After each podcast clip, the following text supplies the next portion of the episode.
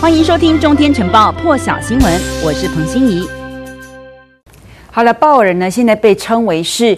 最重要的几十年来，美国的非裔人士之一，而他也是美国第一名因为新冠并发症这个辞世的非裔国务卿，享寿八十四岁。关于他是部分，他的部分呢是属于温和派的共和党员。那么他是曾经获得三任的共和党籍总统提名要职，还曾经登上美国最高军职，也就是参谋长联席会议的主席。而鲍尔呢，他。也是雷根总统的国安顾问，他也是老布希总统时候的参谋长联席会议主席。当时波湾战争，他主导将伊拉克逐出科威特的沙漠风暴行动。而曾经呢，他也在一九九六年的时候考虑过角逐成为美国第一名非裔总统。但是他的妻子担心他的安危，因此让他打消了念头。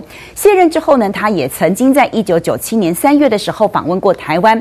鲍尔的名言是：“台湾不是问题，而是一个成功的故事。”到了二零零八年的时候，民主党籍的奥巴马参选这个美国总统的时候，鲍尔他和党内是大唱反调。当时他支持奥巴马，后来奥巴马成为第一名非裔的白宫主人。而二零零三年的时候，鲍尔其实在联合国的安理会上提出过争议性的报告。当时他呼应小布希总统的说法，认为伊拉克总统海山对于世界是构成立即威胁。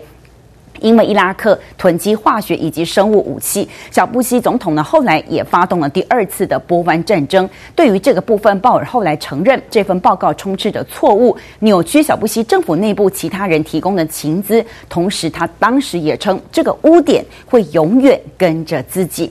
美国副总统贺锦丽在第一时间在专机上面特别悼念这位打破一切藩篱的非裔国务卿。我们来听听贺锦丽的说法。He is the first black person, black man to be Joint Chiefs, chairman of the Joint Chiefs, to be National Security Advisor, to be Secretary of State. Every step of the way, when he filled those roles, he was, by everything that he did and the way he did it, inspiring so many people. He broke so many barriers, and those barriers were not easy to break by any stretch. But he did it with dignity, he did it with grace. And because of what he was able to accomplish, it really did elevate our nation in so many ways. So, may he rest in peace. 而现任国务卿布林肯说，鲍尔是一名真正的公职人员。对于有鲍尔这名朋友。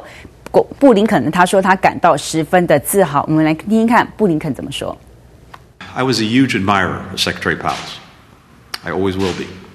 And he was very generous with me. Today is a sad day for us here at State, especially for all those who worked for and with Secretary Powell and will never forget the experience.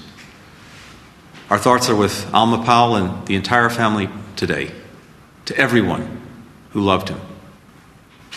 Colin Powell dedicated his extraordinary life to public service because he never stopped believing in America.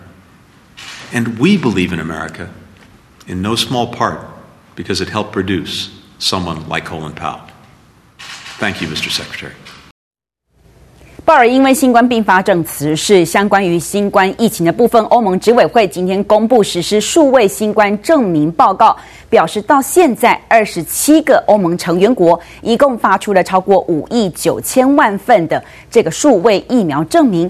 另外，包含以色列、冰岛、瑞士，一共十六个国家也加入了欧盟疫苗证明系统。系统连线现在已经达到了四十三个国家。欧盟强调，未来几个星期还有几个月之内还会。有更多的国家加入，而欧盟执委会的主席范德兰也宣布，欧盟在过去十个月一共出口超过十亿剂的新冠疫苗。他说这是重要的里程碑，而欧盟显然是新冠疫苗现在最大的出口。而范德兰也说，有八千七百万剂的疫苗是透过世卫组织主导的新冠疫苗全球取得机制 COVAX 来提供给中低收入国家，而欧盟出口的绝大部分的新冠疫苗是其他国家付款下定在欧盟境内制造的疫苗。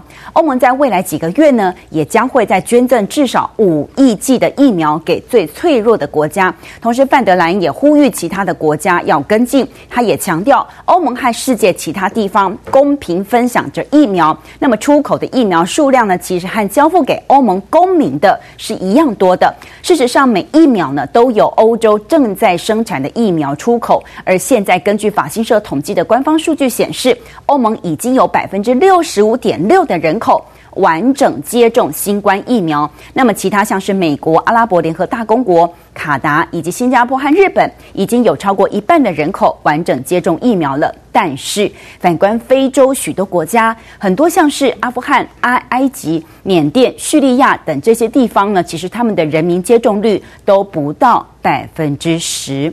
更多精彩国际大事，请上中天 YT 收看完整版，也别忘了订阅、按赞、加分享哦。